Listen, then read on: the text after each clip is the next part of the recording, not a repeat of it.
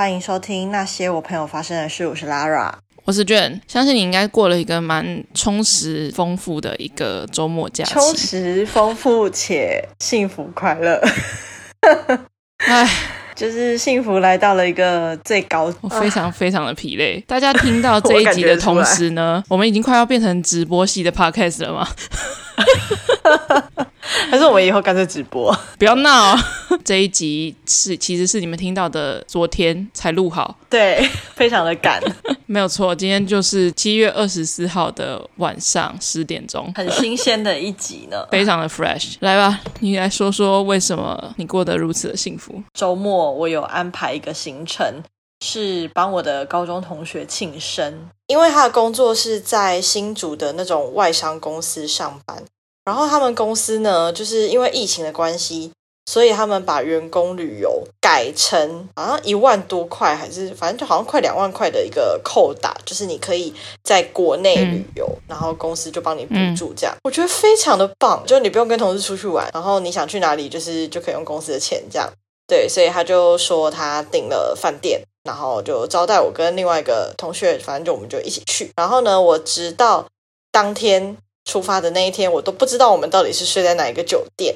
然后他就说他订了士林的万丽酒店，上网查了之后才发现，哦，原来它是五星级的酒店呢。嗯，会不会反应太平淡？对对。我想说，哎，可是这是我人生第一次住五星级的酒店。哇，你这段话听起来好乡巴佬。没有，因为我们我本来就不是一个会去住饭店或酒店的人啊。就是毕业旅行，学校会带我们去住饭店，就这样。或是你说跟家人去日本，就住过迪士尼的饭店而已。那是我最住过最高级的了，就是其他就都没有住过。所以我就，哎，五星级，我就哦。很酷，对，我就是那个刘姥姥逛那个大观园这样，走进去之后呢，啊，我现在来讲一下，就是开箱一下这个酒店好了，因为对我来讲，其实我觉得它很不错，可是我朋友他们就一直在嫌弃这个这个地方。你说说看啊，我也算是见识过一点饭店的人，我自己觉得就是有点小不足，可是对我来讲，它就蛮高级的，所以我自己是很难接受。但我朋友他就说。它是五星级，所以你要高度检视它。你们会不会三个人就走在那个拉比，就很像 三个那个你知道金发尤物出现的，就是哦这里这里很差，这里很烂什么之类的，你知道就是用这种这种腔调讲话，也没有到那么机车吧。这种开头感觉要搭配这种情境。好，你继续。进饭店房间的时候是有一点这样了。开始演一个 Queen Beach 的那个戏码是吗？对对对，他们一开始走进去的时候就开始看，哎，就马上进去浴室 check 一下那个沐浴用品用什么品牌，然后就哎，这牌子。好像也还好，他拖鞋很不错哎，然后你知道开始一一检视所有的配备。Anyway，总之我先讲一下我个人的好了，我觉得非常优秀的地方，第一个就是香味哦，不是泳池哦，因为万丽酒店我记得最有名的就是无边境有泳池啊。对，泳池我我是要放在压轴讲。哦，对不起，I'm so sorry。一进去呢，就是扑鼻而来的那个香气，我觉得非常的舒服。然后因为我个人是很喜欢香氛的。所以就是这件事情对我来讲很加分，它的那个香味非常的日本，我还特地去问了柜台，就是他们用的有跟什么品牌合作嘛之类的，哇，结果他们，哇，你这个行为真的。呃，这个行为是我朋友他们说可以做，我才去做的。哦，是吗？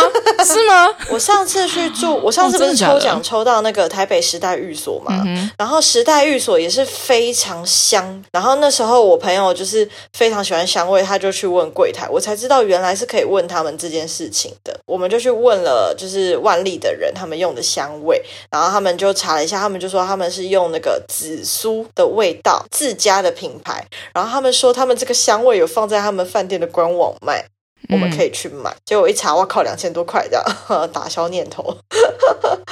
Anyway，总之就是一个很舒服的味道，花香调的这样子。然后再来一个，我个人还蛮喜欢他房间里面浴室的设计的。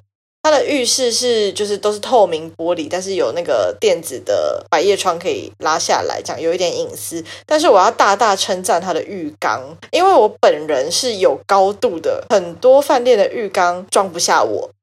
你可能要去汽车旅馆吧，汽车旅馆的浴缸都超大的。像上次时代寓所的那个浴缸，对我来讲，我的身高是 OK，可是我就没有办法躺进去。恐怕时代寓所在松烟呢，就是那个小不拉几的地方。就是我人只能用坐浴的，就是腿伸直然后坐着，可是我没有办法，就是让水埋到胸口上。呃，万力的话就是很足够，缺点是它的水流的非常慢。再来就要称赞的就是它的游泳池，它游泳池真的是很棒。嗯、要戴泳帽吗？要戴，但是我没有戴，他也没有说什么。哦，我个人就是最不理解，就是要戴泳帽这件事情。关于这一点，我我觉得真的蛮莫名其妙的，因为我觉得从小到大，我们不管去任何什么，就是八仙啊，或者是什么月美啊，什么之类的水乐园之类的，都要一定要要求要戴泳帽。然后我们被灌输的概念，就是因为毛发可能怕会有细菌或者什么之类的。可是身体上的其他体毛不，难道不会有细菌吗？我只是在想说，会不会怕有人头发太长，可能卡住什么地方之类的？你说排水，那可以规定大家绑头发啊。我也不是很懂，但是重点是他跟我讲的时候，我旁边有两个男生，有一个男生也没有戴泳帽，然后他也没有跟他讲。就是你不觉得这个道理很莫名其妙吗？没有，后来我上岸乖乖戴泳帽了，那个男的没戴，他也是泡在那边啊，他也没有叫他起来。哦，所以我就觉得。呃，嗯，不懂，所以到底是怎样？而且你戴泳帽就是很难拍出一些好看的照片。当然的，戴泳帽你就真的是要去游泳哎、假设如果他戴泳帽的意义是为了让就是毛发不要可能卷到排水孔，或者是让你毛发掉下来太多，那为什么不规定大家全部都穿那就是潜水服，不要露出一丝皮肤？不、啊、不是对万利这件事情啊，我觉得就是自小我们从可能上游游泳课到去任何的水乐园玩，我都。不是很理解，就是要戴泳帽这一点。而且你看，在国外谁在戴泳帽？泳池谁在戴泳帽？就真心要去练蝶式的人。OK，总之就是泳池。我先讲泳池，它的泳池美就美在它是无边际，然后它的深度是就是有有做深浅的这样子，然后我觉得非常的干净。可是他们的更衣室。但是要讲一下，我觉得它这一间它是五星级，可是我觉得它有点不值得五星的地方。第一点就是它的电视，呃，现在的饭店电视大部分都可以直接用就是手机或是 iPad 投影，但是它这里的电视。只适合 Samsung 的手机，就是超扣分的吧？什么意思啊？就是我们那时候打开那个 Share Screen 的那个选项，然后我们就选了那个 iPad、iPhone，他还叫我们下载一个什么 App，然后才能够投影在上面，因为那个电视是 Samsung 的，密码就一直输，他就显错误，一直不行。后来我们就得到了那个负责的人，就亲自进来，然后跟我们解释说，嗯，我们的电视只跟 Samsung 的手机相容。然后我就说，嗯，可是上面有写 iPhone。iPhone 也可以啊，他说啊，对，可是我们自己也试过了，他就是只能跟 Samsung 的手机相容。然后我朋友就超不爽这件事情，他就说，其实这种事情他只要打个电话跟我们讲就好了。既然已经就确认说他们的电视就是只能配合 Samsung 的手机，那他其实不用特地走这一趟过来解释给我们，可能比较有诚意。对，我就说可能他觉得这样比较有诚意吧。这一点我觉得真的非常的扣分，因为蛮莫名其妙的耶。对啊，我先假设我不是台湾人好了，可是以全世界市占率的手机来说，啊，iPhone 也是大宗啊。对啊，他们是不是假设，就大家不管是台湾人或是外国人来住万丽的时候，都不需要看电视？就是我们的服务让你，我不知道他们是有这个自信还是怎样？忙，忙到忙到没有时间看电视，是不是？我不知道。我那时候还直接问那个人，我就说，那可是很多外国人应该是拿 iPhone 吧？然后他就说，对，可是我们的电视就是只能接 Samsung。是不是他不会用啊？没有，我原本问第一个人，第一个人不会，然后他就说他就是帮我。请那个专门负责工程的人来，然后就第二个人来了，然后就是就给我这个答案，我就觉得也太瞎了吧！说我们本来想说可以看个一集电影之类的。我假设我现在是外国人，我来到台湾，然后我想要躺在床上看电视，那我当然不可能看台湾的那些节目，我我都已经在有一个五星级饭店了，然后我还不能登入我的 Netflix 或者是 YouTube 看我自己要看的东西，多郁闷！现在都已经二十一世纪了，又是在五星级酒店，很在乎，对，对很在乎这个，对，什么意思？没错，就是有一个电视在那里，但是没办法投影。没错，没错，我觉得这是，我觉得这很值得掉一颗星星。我觉得这件事情真的是，就是连我都没办法接受，因为其他什么，我朋友他们觉得可能备品可以再好一点啊，哪里可以再好一点，无所谓啊，那就是有就好了。那些我都觉得就是好，可能就是每个饭店加加减嘛，设施什么都都可以忍。电视这个我真的觉得不行，不是，而且你都已经住四人房了。假设如果是双人房，那电视那么烂的话，我它不是烂，电视不能投影的话，我可以就还可以稍微可以理解两个人世界，然后就是住五星级酒店，就差不多可能会做什么事情，大家都知道。问题是就四人，它就是家庭房啊，那家庭房一定会有小孩啊。没有，我觉得任何一个房间电视不能投影，我就是不能理解。没关系，对，这个是我觉得很值得直接掉一颗星的部分。我觉得他们可能有 Samsung 在赞助吧，我也是这样想。然后再来一个，就是我觉得对我来讲蛮扣分的事情是，房间里面只有一张椅子。怎么样？扣分的点是什么？我不我不知道大家出去玩的时候会不会在意，可是至少因为我们是三个女生去，虽然说我们都没有什么床屁，就是会聊天可以坐在床上，可是毕竟现在是夏天，天气很热，就是大家大流汗进到房间的时候。吹冷气，可是你刚刚踏进去，你满身大汗的时候，其实真的不会想要坐在床上。对啊，他没有一个窗边的一个什么地方可以坐吗？没有，他就只有给一张椅子，所以就会变成说大流汗的情况下，可是我就不太想要坐在床上，但只有一张椅子，然后就另外一个人就不知道坐在哪，在就觉得呃类似那种小沙发或是什么贵妃椅，好像是两张吧，四人房，其实它算是双人房，然后再加一个儿童这样子。的房间，但是只有一张椅子，我们真的是觉得不懂。那个房间，因为我们是透过他公司的补助折扣下来，一个晚上大概是两千多。可是他说万丽平常一个晚上是要五六千的，哦、没有那干嘛公定价啊？现在都蛮便宜。他原来一晚是要五六千的，所以我就觉得如果用一晚五六千去审视他整个房间跟服务的话，电视跟椅子这个我觉得真的超扣分。椅子我觉得可以理解，但我勉强可以接受。我觉得。电视我会上去留言，生气。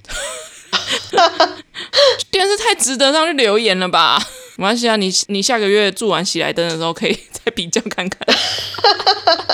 我想说，哇，今年到底是要住几间酒店？哇，这个什么很狂妄的 一段发言。对啊，我现在想起来，我自己反而比较喜欢时代寓所。单就房间来讲的话，我喜欢时代寓所。可是你要讲。整体服务的话，万丽还是比较好，因为毕竟还有泳池啊、早餐那些。时代寓所是那时候是没有付的。这个是我这周末在五星级饭店的体验哦。反正你就是要分享你住那个五星级酒店的心得嘛。框列了一个大标题，就是那些就是我们住过的地方。呃我们先不论就是居住，我先论就是出去玩旅游型的住宿的话，我就是有稍微想了几个。但我认真想，我住过的民宿或是背包客栈确实是蛮多的。但其实我印象深刻的没有很多。民宿跟背包客栈的漂亮不漂亮、干净不干净，我觉得都没没什么好分享的。就是干净什么程度就差不多就是那样，脏到什么程度就是大家可以想象的那样。我觉得还好，这没什么好分享。所以我决定今天要来分享一些。就是出外旅游住宿遇到了一些奇怪的事情，不是不是遇鬼的事，不是遇鬼的事，大家不用担心，可以继续听下去。就是有有趣的奇葩怪事这样子。对，有趣的奇葩怪事。第一个我我印象最深刻的是，算是比较近期的，去年才刚从澳洲回来嘛。那那时候在澳洲的最后一个月，我就到处在玩，所以就是我住了应该有十几家以上，然后就是各大大小小啊，各种不同的六人房、八人房什么都有，就是大部分都大同小异啦，就是都是。什么上下铺啊之类的，然后就有些干净，有些不干净，然后有些在市区，有些在郊区之类的，啦啦啦之类的。在我出发之前，然后我就订了一个在墨尔本市区的一个背包客栈，因为大城市的里面一定会有很多背包客栈。我觉得普遍在大城市里面的背包客栈都偏脏，人口就是来来去去太复杂，所以就是比较卫生比较。不 OK 一点，但是我觉得还行，因为通常都不会停留太久。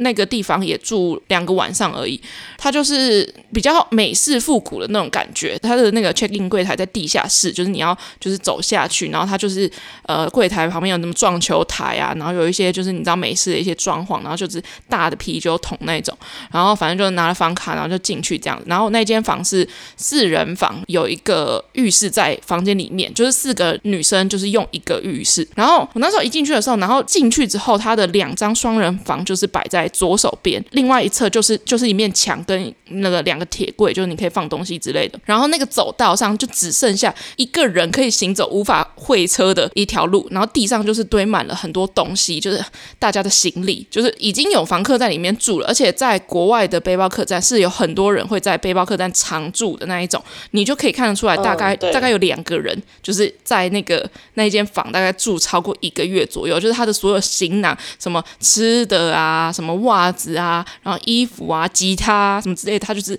就是什么东西都在那个走道上面，他的什么毛巾就披在他的那个上铺上面这样子，然后我就看下铺有两个空的位置，我想说哦，那其中一个应该就是我的，我可以任选这样子，然后我就往我觉得看起来比较干净，好像有整理过的那个走去，我就准备要放东西，然后我就因为他的那个棉被是铺在那上面的，然后不是不是给你一个毯子的那一种，它就是已经铺好在上面，也不是知道多干净，反正就是大概大概就是嗯。就大概能想象的那样，我就想说，哦，就是想说，就是把棉被抖一抖之类的，那个棉被掀开，然后那个正中间就有一滩血，而且那个一滩血的那个大滩的程度是，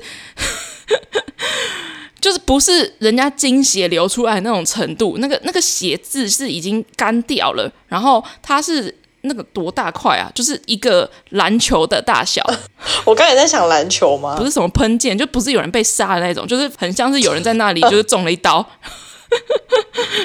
然后慢慢的流这样。床铺正中间，然后我一看到就，哦，然后倒抽一口气，我不理解那个为什么会在那里。我不确定那个血是前一个房客走了之后新鲜的还是成年的。对，因为如果是前一个房客走掉，有人来清的话，那那滩血应该是会消失吧？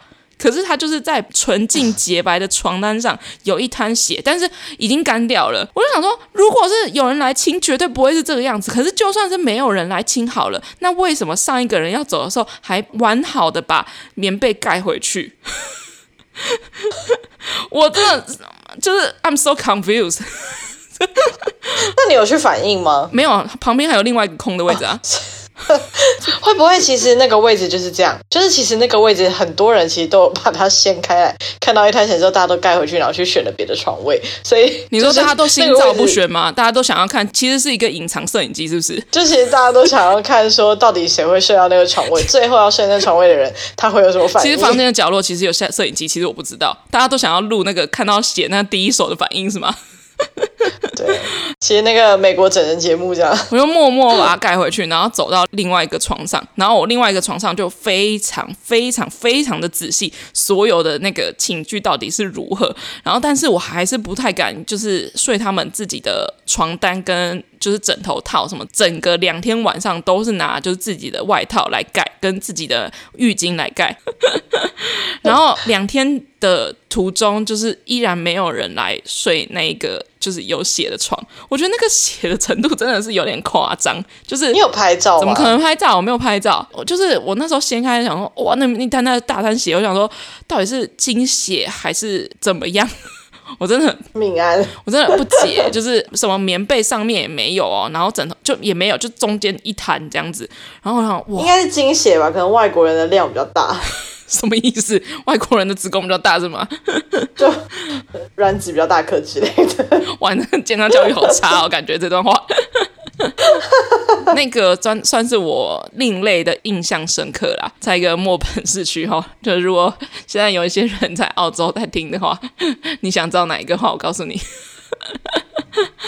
然后另外一个事情，我觉得跟这个类别有点不太一样。但是我觉得可以提醒大家的，呃，我比较常用的几个平台就是可能 Agoda，然后 Booking.com，然后跟 Airbnb。那 Airbnb 是我以前比较常用的，呃，一个订房网站。就我以前出国的时候，我都蛮常订 Airbnb 的，因为我还蛮喜欢，就是就住当地人的家啦，对，一整间一整栋这样子，或是就是一个 apartment 那种感觉，然后。那时候也是在澳洲的时候，有一个周末，我跟我一一个室友要一起去，就是墨本市区住。我那时候就在 Airbnb 上面找，然后就刚好找到一个房东，然后他自己的房子释出一个房间，然后是双人床，就是有点像雅房，然后价格也算蛮 OK 的，就蛮便宜的。然后我想想说，哦，住一晚而已，就也没差，然后就就去了这样子。到市区的时候，我们不是一起逛，我跟我朋友是分开，然后他先去 check in，直接找到那个房东这样子。然后那个房东一看我朋友，然后他就说，就是你一个人对不对？然后我朋友就说没有啊，就是我们今天是两个人入住啊，因为是双人房啊这样子。然后就说没有啊，就是我只是要租一个人。然后我就想说，Airbnb 有这种规定，他只让一个人住，就是他一个房间，然后一张双人床，然后只让一个人住。所以我们付的那个钱是就是一个人的价钱，然后我就觉得他那个房东是就是一个 bug，你知道吗？我就觉得他在钻这个漏洞。然后后来我跟我朋友就是稍微有点吵架，我朋友他不想要一个人住，我那时候就有跟那个房东说，就是还是我们现在要加一个人，就是可不可以加点钱，让我们就两个人一起住？然后就说嗯，就是不行啊，我就是就是只能一个人入住这样子。然后我就想说，他如果一个人入住的话，为什么要就是用双人床，然后就是还要规定一个人入住？我就觉得他就是完全在找那个 Airbnb 的 bug 这样子，然后我就觉得颇不爽。可是那时候我朋友也让我颇不爽，因为。他就一直在那边欢，就说什么我不要一个人住啊，什么你退掉啊，说什么叫我一直跟房东讲。然后那房东就是英文对谈这样子，然后最后受不了就还打电话问房东说，到底可不可以加人，我们加一点钱，或是怎么样怎么样之类的。我朋友在那边欢，然后那房东就是也不放心这样子。然后因为当天就是有有别的朋友，也就是有订了其他的住宿，然后就是在附近。可是那一群朋友跟原本要跟我一起住的那个朋友，他。并不熟，所以只能我去住另外一个朋友那边，然后他自己一个人住那个原本订好的房间。我那个朋友就是很烦，就是他就是一直觉得他不想一个人住，然后不想跟一个陌生的一个房东一起，然后我就觉得妈超堵然。反正最后最后就是就是我还带我朋友去跟房东 check in，check in 完之后，我还跟我朋友说隔天早上我再来接他，把他当成一个巨婴一样对待。我刚刚也在想说，好巨婴哦。那一次之后，我才知道，就是 Airbnb 原来就是有规定几个人入住，因为你看到一个房间，除非它是一个床位单人床，才是一个人入住吧。通常双人床都是可以两个人入住。对，然后我就觉得他根本就是找麻烦呢，蛮不爽的。就是他也很没弹性，很故意。对啊，而且他就说，那你想要加多少钱？我就说现在不是加多少钱的问题，就是现在是你这个本来就是应该要双人住的，我要加钱是我要私底下加给他，任由他开价这样子，因为那间房间好像可能。就是大概六呃七八百台币左右，然后我原本是跟他说，那我就加一半的钱，就是加加三四百块台币这样子，就是变成双人入住。然后就说没有，就是一个人的话就是就是七八百块台币这样子，你们要加就是再加一个人。然后我就觉得妈超不爽的，我就觉得你坐地起价。对啊，坐地起价，那个是我私私下给你的，而且那个你还没有抽那个就是 Airbnb 的费用哎，然后我就不爽，我就说好啊，那一个人住就一个人住啊，就是我老子不想住，我就是我朋友就是很烦，然后就他就是他就是一直说哦，我不想要一个人住啊，或什么之类的。我就说，那你去跟我另外另外那边的朋友住啊。我就觉得很赌烂。我的话就是之前是在清迈玩的时候，清迈是我们比较常去的地方，因为离我们工作的城市还算蛮近的。那概念就很像是在台中工作，然后常常去台南玩。我们那时候是一样是住背包客栈，可是他那边背包客栈是双人床，嗯，就是我觉得蛮特别的，至少我之前没有遇过。因为一般的背包客栈是上下铺都是单人嘛，可是他那一间。都是双人上下铺，所以它总共好像有十个床位，所以可以睡到二十个人。然后我们那时候就睡在那上面，我就觉得哎，还蛮酷的，就是第一次睡到这么大的背包客栈。男女可以同房吗？男女可以同房。哦，那很危险呢，那感觉就很吵。没错，一样是阿星去洗澡的时候，我一个人躺在床上滑手机，滑着滑着我就开始觉得床在震，然后我就想说哦，就是可能哪个外国人是翻身之类的，难免嘛，就是大家都睡同一床架这样。哇，那故事好通俗。大概可以预想得到，光是讲双人床的时候就已经预想得到了。然后后来觉得，哎，很屌哦，就是这个震动的频率，嗯，挺规律的哦。还有一些咿咿啊啊的声音吗？没错，我就开始，你知道，摘摘下我的耳机，开始想一下，上就是我的上下左右是发生什么事情，这样就听到有那个声音，你可以想象，就是有一个女生用她的手捂住自己的鼻子跟嘴巴。忍着不要叫出来的声音。哇，你真的这时候应该就要回放一些大悲咒之类的，非常的很明显，就是一个用手就是捂住自己的不要叫出来这样的一个动作，低沉的喘息跟就是那个震动的床架这样。哇靠，也太尴尬了吧！而且这里不是双人房哎、欸，这里是二十个人的房间。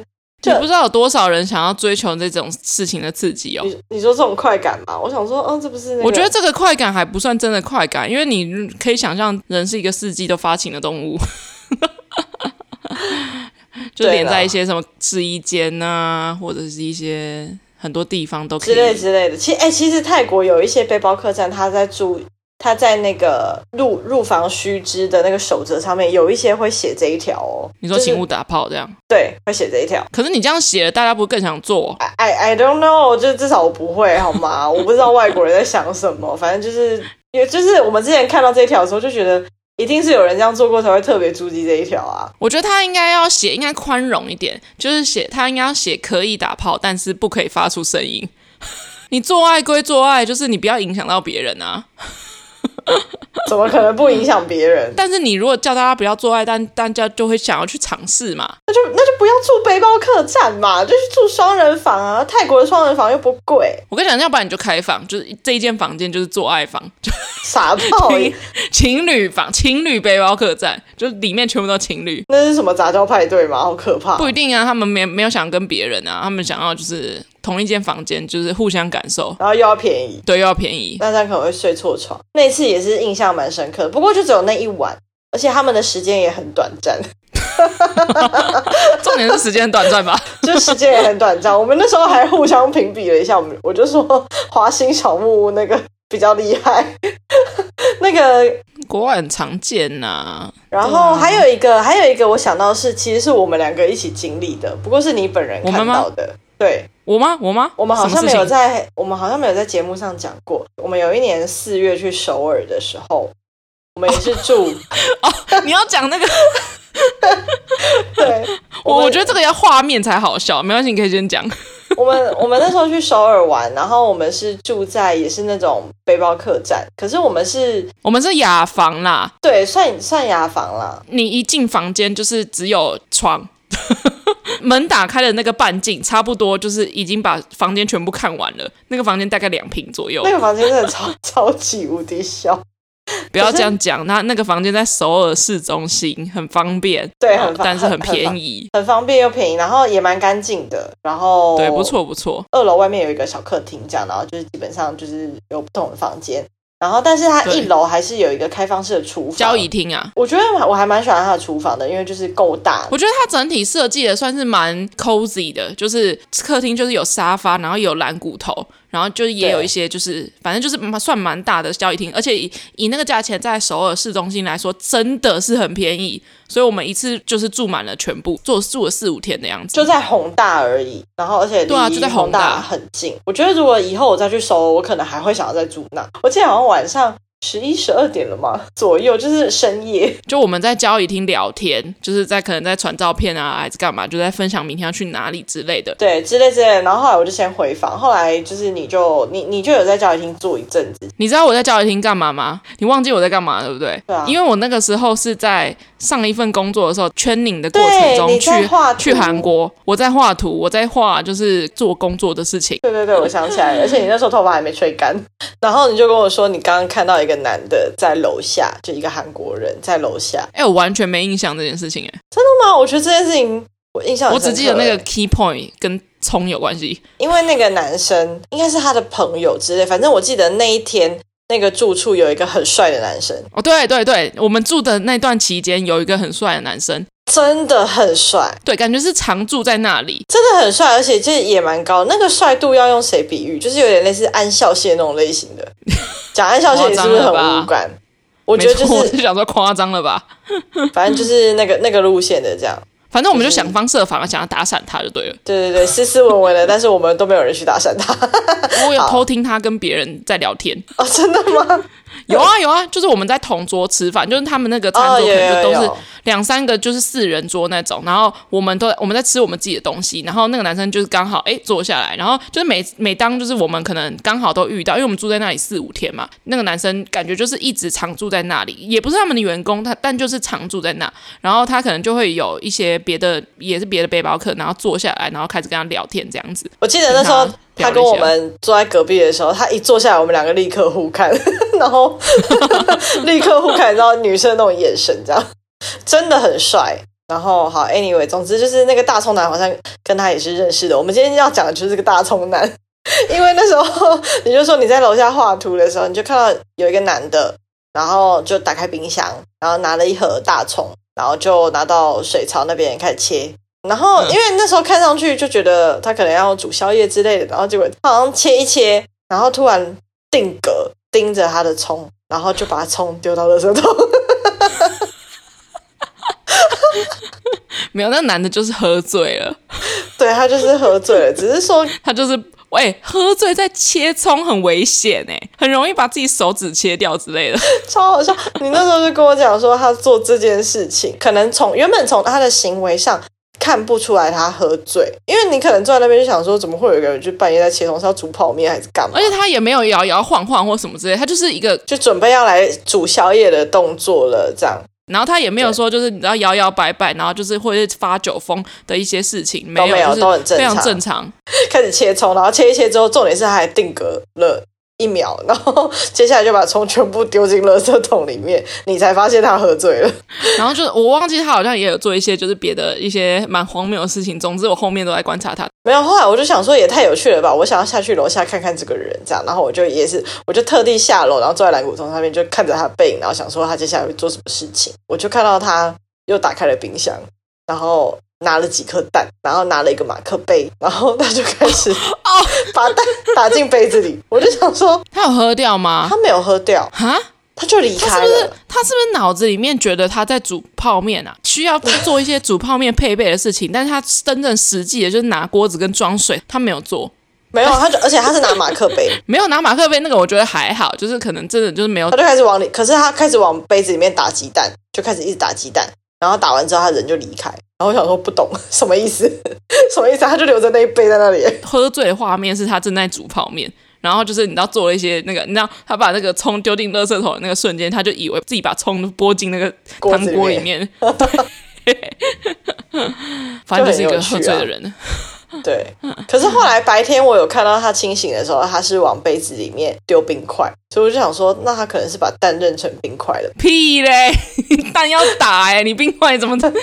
他没有打，他没有把蛋打散啊，他就是把蛋打进杯子里，他就离开了。哦，是这样吗？对啊，他是这样啊，所以我就觉得，嗯，哦、还蛮妙。他应该要把那个蛋蛋喝下去，可能就比较醒酒一点。他可能有没有想要这样吧？不知道。就是我有想到，就是比较。奇葩一点的住宿，因为我其实在想说，就是你们说要聊，就是要住过的地方的事情。然后，其实我蛮想到蛮多的，都是我之前大学的时候有去环岛，去环岛的时候就住过台湾，非常非常多，也没有非常非常多。可是那个已经是十年前了，住过蛮多，就是背包客栈。然后我就有找到一些，比方有一些是有朋友跟我一起。然后有些是我自己一个人，就是骑摩托车环岛这样子。然后我印象蛮深刻的，有一个是在花莲，可是它好像已经做已经拆掉了。就是我那时候为什么订那个背包客栈的原因，是因为因为我记得我那阵子就是看了一个很旧的电影，叫做《盛夏光年》，就是一个真的很旧很旧的片。然后是哦，就我有点忘记了，反正就是一个同讲同志的片，是吧？是 我印象中是。然后他的那个拍摄的地方就是在花莲的我。就是订的那个背包客栈这样子，然后它就是很日式旧式的日式，它是前面有一个像是鱼干女又怎样的那种。平台就是你知道日式建筑，然后旁边都会有一个踏脚的地方，就是你可以坐在那边吃西瓜啊。对对对，就是把脚放放下来，然后下下面有一些花草造景这样，然后就在那边乘凉啊一个区域。那时候他们的背包客栈的床，它没有什么就是上下铺那种床位，它没有，它就是中间那个平台就是大家睡觉的地方。然后我记得印象很深刻的一个事情就是，就是他那个房子的后面，它是一个有点算是一个，反正就是有点老旧的房子的。的那种感觉。然后他后面那个老板自己弄了一个类是小酒吧的地方。然后那时候我还不确定自己对喝酒这件事情的程度是有多烂。那那老板就推荐，就说：“哎，你要不要就是喝一个？而且他那时候我还记得他是调酒，是调那个贝里斯奶酒。然后我那时候就边喝，我就觉得哎，蛮好喝的。结果后来就是有点真的有点喝醉，就是。”后来我好像洗澡就大吐特吐，这是其中一个。然后再来就是因为所有人都躺在那个平台上面，就是非常非常近这样子，就觉得诶蛮妙。然后它也没有什么门，因为那时候我去的时候是八月底，就是非常非常热的时候。然后就所有人都躺在那个平台上面，就是睡觉这样子，印象很深刻。然后还记得有一有一件事情，就是在那个地方，然后我们刚入住的时候就放行李啊或什么什么之类的，然后就有一个阿姨。然后那阿姨不是台湾人，她是韩国人。然后以我们那个年纪，大概就是三十五岁到四十岁这个区间这样子。然后那阿姨好像就很想要跟我们攀谈，就是我跟另外一个女生，就我们两个都是大一还是大二而已。然后她就想要用英文跟我们聊天，但是我不知道为什么对这一段记忆特别深刻。然后她就问我说：“就是哎，你们是？”哪里人这样子，然后诶，你们怎么会来？什么什么的？你们几岁？然后我就跟他讲说我们几岁之后，但是我那时候就是对自己的英文口语能力非常的没自信，嗯，我就说就是我英文很差，就是可能没办法沟通这样子。然后他就说没关系啊，或什么什么之类的。但是我就我不知道为什么对这一段印象非常非常深刻，可能在那一段期间，我真的是你知道，虽然已经学了英文学了十几年，就是所有台湾人通病，就是。当遇到真的一个外国人在的时候，即使他也不是英文母语者，但是还是会怕讲英文这件事情。我不知道对什么，为什么对这个印象非常非常深。所以其实你不太记得你跟他的对话，但你只记得当时你遇到他的时候，你是不敢开口的。我就跟他说：“My English is very poor. I'm so sorry。”这样。哦，这段讲的超顺。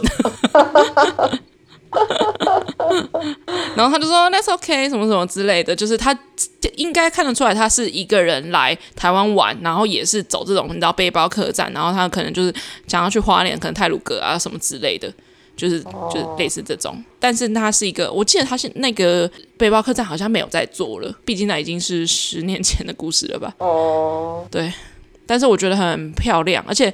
在现在这种你知道五星级啊，然后漂亮的民宿满街跑的日子里面，就是你很难找到一个，就是你要说是简陋，确实也是，可是也很朴实，就是大家就是睡在一个平台上面的，也不是通铺哦，它就是一个半开放式的空间，它就是只是门口可能有有花纹的那种蚊帐盖住而已，然后晚上就是你知道，就是真的是趁着星光的那种感觉。嗯，我这次去万丽，我也是特地拍了很多照片，我拍了那个电视。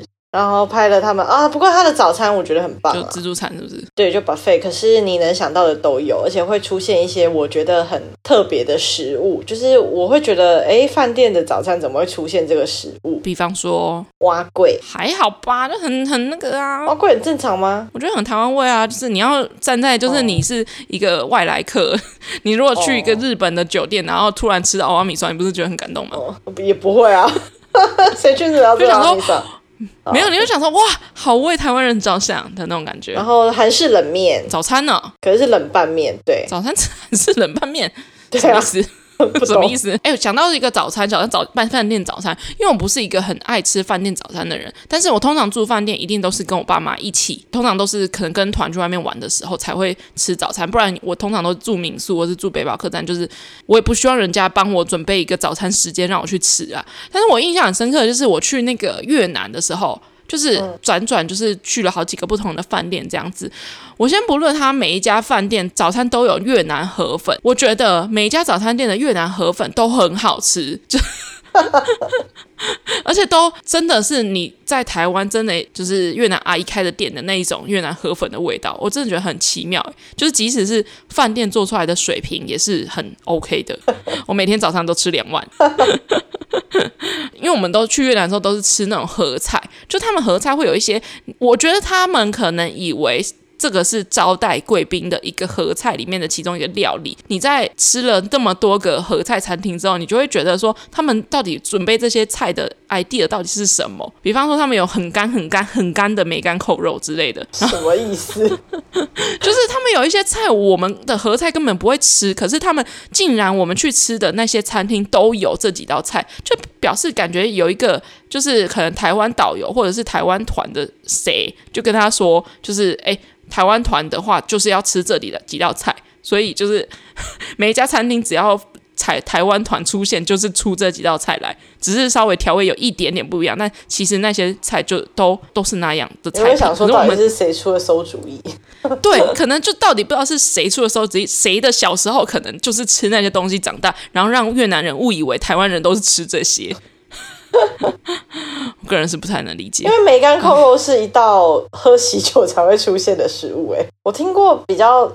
特别的，在国外就是吃到的东西，我听过我家人讲，就是不知道是去中国的哪个地方玩，然后因为他就对那一趟旅游嫌弃到一个不行。可是他去了中国，不是那种什么上海之类的那种大城市，然后他说他我忘记他去哪个地方，他们就点了酸辣汤，结果那个酸辣汤听起来好雷哦，因为前面发生很多太雷的事情了，所以导致他们也不敢点什么特色料理，他们觉得就。点个最安全的酸辣汤，总不会出错了吧？酸辣汤是可以多难喝，顶多就醋不够啊，是可以多难喝，就不酸又不辣啊。我跟你说，是像水一样。你猜对了百分之九十。那个酸辣汤端上来的时候呢，他说这是水，里面有酸菜、几片跟辣椒。就我们想象的酸辣汤是那种重口味，就配水饺那种，咯咯的这样子，对，就是咖啡色的，然后乌醋加到爆，有有木耳啊什么的，没有。他们说，他说里面就是几片酸菜，然后跟几根辣椒，然后就是清汤，这样叫酸辣汤，傻爆眼。他们的酸辣才是真的酸辣汤，就是我们的酸辣汤有太多其他东西，就木耳啊、豆腐丝啊、黑醋啊之类的，有的没的东西，但是他们的酸辣汤就是酸。辣 酸菜跟辣椒汤，对，他们跟我们的定义不太一样，所以其实台湾才是邪门歪道的。可能他们来台湾就想说，哇靠，这什么酸辣汤？呃，辣椒嘞，这样。我个人是我不知道别人，但是我个人是一个蛮喜欢早餐吃清粥小菜的人，就我觉得很台湾味。中，你是中式派是不是？不可能提供你蛋饼吧？但是泰国有一个很特别的，他们当地人会吃的早餐，就是。饭店不一定会有，但是你可以自己去外面的店家。那个东西叫做，应该是叫铁板蛋，它其实就很简单，就是泰国有一种小小的，很像寿喜烧的锅子，但是你就他们会在上面煎两颗蛋，然后煎培根。哦，听起来不不错啊。或是可能会有什么德式香肠之类的，anyway，然后有一些可能会附吐司，没有，然后你可以选择要配。配饭还是配稀饭，然后就吐司这样，就是可是它的调味是比较泰国的，比较泰式，我觉得还蛮好吃的。对，就是大家有机会去泰国吃早餐可以尝试。好哦，要推剧吗？我其实本来想要推那个很适合上一集推的，妈别闹了。我没有看呢、啊，我对台剧没有什么太大的，因为我觉得我觉得这部还蛮好看的，就是。它就是夸张喜剧啦，所以你从头到尾你也不会多认真的在计较它的，你知道剧情啊、细节啊、美术啊什么的。不过我觉得他拍的真的还不错，就是很好笑，然后也蛮温馨感人的，而且有非常多老演员客串，然后也埋蛮多梗的，我觉得蛮适合配饭的。那我推一个比较，呃，也不算冷门，但是就是我最近看的，它的亮点不是。你会就是拍手叫好，就说哦，bravo 的那种。四肢愈合，你说婴儿转运站哦？对，婴儿转运站，我看了婴儿转运站，我觉得它的议题很新。然后以四肢愈合拍的电影来说，因为我还蛮喜欢四肢愈合拍的风格，就是它都是那种很静、很淡，然后但是它不会把真的悲哀演出来，可是它会。在那个很平淡的过程中，让你觉得有点难过，可是也不会到太难过，就是一直都是不管什么情绪都是在中间的那种感觉，就是很很隐晦、很隐晦的那种。然后我很喜欢这个议题，是因为真的没有人做过，而且我还第一次知道原来韩国有这种东西。我这么迷恋韩国文化的人呢、就是婴儿转运站，它是为什么会这个片名？是因为就是韩国的政府在。可能上个世代，我不知道几年代啦，反正就是有在医院的门口，有点像是设置了一个婴儿保温箱，就是如果有一些未成年的少女啊，或者是一些没办法抚养自己小孩的一个妈妈，就是他们可能生了小孩之后，可能如果真的养不起，可能就会遗弃他，或者是就是想尽办法的找一些方式不要养这个小孩。但是就是政府为了避免这件事情的发生，就是在医院的门口，就有点像是图书馆门口的那种，你知道还书口一样，你可以打开来，然后把书丢进去的意思，就是他就是在医院的门口弄了一个保温箱这样子，然后你可以把小孩就是放进去，就整个故事的。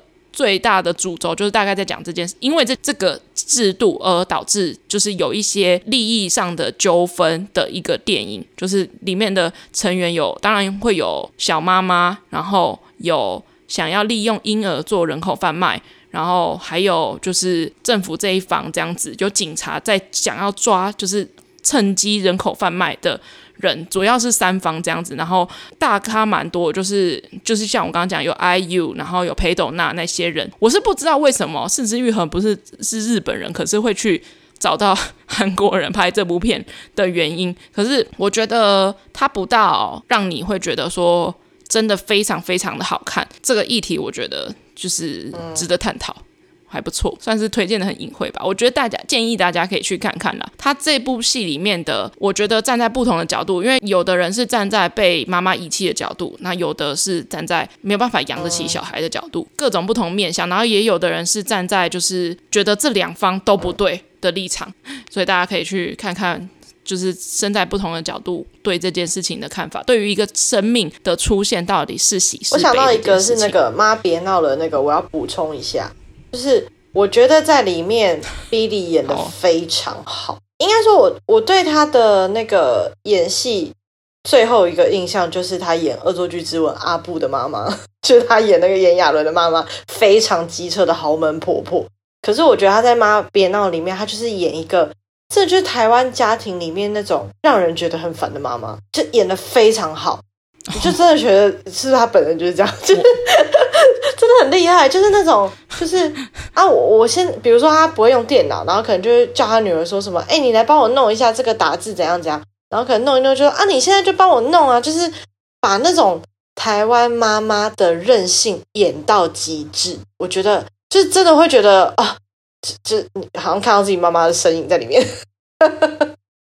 某某个瞬间，我觉得真的演得很到位。然后我觉得，呃，贾静雯跟那个柯佳嬿他们两个演技就不用说，就是真的也是演的很好。然后我觉得贾静雯，尤其是她这部剧主要在讲的一个议题是说老年人的第二春。对啊，反正她主要就是在讲说她呃，就是毕业的老公就是很突然的，就是过世了这样子。然后她就是想要。在寻找一段新的恋情，所以他很积极的，就是用那种什么老人的交友网站，就是有点类似年轻人玩交友软体那样，就是很积极的在认识不同的男生，然后就是想要再婚，然后就也一直逼他女儿两个，就是说到底什么时候要嫁人啊之类，就是在逼他们结婚，然后甚至还开启一个赌注之类之类的。当然后面那个赌注可能就没有那么重要，主要都是着重在他。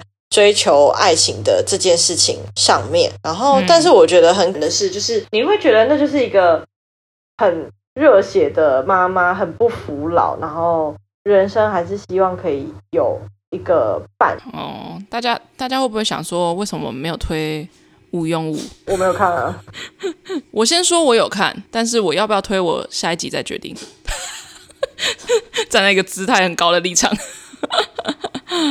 好哦，大家如果喜欢我们节目的话，可以在 SoundOn、Spotify、Apple Podcast、Google Podcast 跟 KKBox 还有 MixerBox 都可以听到。那如果你想要追踪我们更多的动态的话，可以 follow 我们的 IG，我们的 IG 账号是 at What Happened to My Friends 一个底线，或是你可以用中文搜寻那些我朋友发生的事。好哦，那我们就下礼拜见。如果大家有顺利听到这一集的话，就代表我们有顺利的剪出来。大家下礼拜见喽拜。